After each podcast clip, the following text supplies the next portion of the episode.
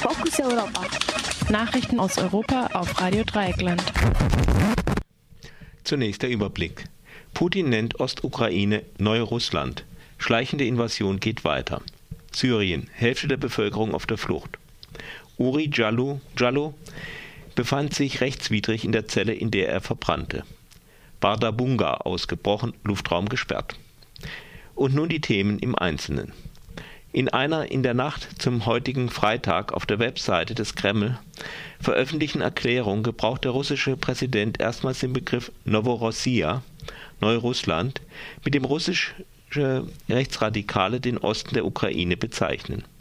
Die Bezeichnung beinhaltet nicht nur einen Gebietsanspruch, sie umfasst auch ein weit größeres Gebiet als die derzeit umkämpfte Zone um Donetsk und Luhansk.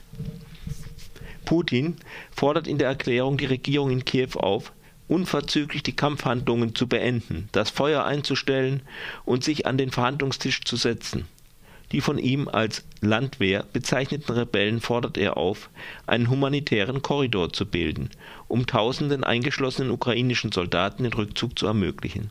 Der Separatistenführer Alexander Sachartschenko hat sofort auf diesen Appell reagiert und den eingeschlossenen ukrainischen Soldaten einen Rückzug ohne Munition und Waffen angeboten. Derweil mehren sich die Hinweise auf eine schleichende Invasion russischer Truppen in der Ostukraine. Am Donnerstagabend veröffentlichte die NATO Satellitenbilder, die sechs russische Sturmgeschütze beim Eindringen in die Ukraine zeigen sollen. Anfang der Woche berichtete eine Lokalzeitung in der russischen Stadt Pskow nahe der estnischen Grenze von, der Beisetzung zweier junger Soldaten einer Elitedivision, die mutmaßlich in der Ukraine gefallen sind am Mittwoch wurden zehn russische Soldaten einer anderen Elitedivision in der Ostukraine festgenommen. Nach Angaben der russischen Nachrichtenagentur RIA Novosti hatten sie sich wohl im Grenzgebiet verlaufen. Der Separatistenführer Alexander Sachartschenko hat mehrfach die Beteiligung von Russen an seiner Armee zugegeben. Er sprach von 3.000 bis 4.000 Mann, darunter hohe Offiziere, die ihren Urlaub auf diese Weise verbringen auch eine Panzerkolonne erwartete er als Hilfe aus Russland. Nach Angaben des äh, UN-Hochkommissariats für Flüchtlinge UNHCR befindet sich nahezu die Hälfte der Bevölkerung in Syrien auf der Flucht. Wie der UNHCR mitteilte, haben drei Millionen Flüchtlinge Nachbarländer erreicht. Sechseinhalb Millionen sollen im Landesinneren auf der Flucht sein. Der UNO-Flüchtlingskommissar Antonio Guterres, Guterres bezeichnet die Situation in Syrien als die größte humanitäre Katastrophe unserer Zeit. Die dem UNHCR zugesagten Mittel für die Unterstützung der, von Flüchtlingen reichten nicht aus.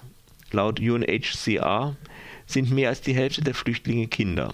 Nach UNO-Angaben sind im syrischen Bürgerkrieg bisher mindestens 190.000 mehr als 190.000 Menschen getötet worden Neun Jahre nach dem Feuertod von Uri Jallo aus Sierra Leone in einer Polizeizelle in Dessau beschäftigt sich das Bundesgerichtshof noch immer mit dem Fall. Bei der gestrigen Verhandlung sprach Bundesanwalt Johann Schmidt einen bemerkenswerten Satz.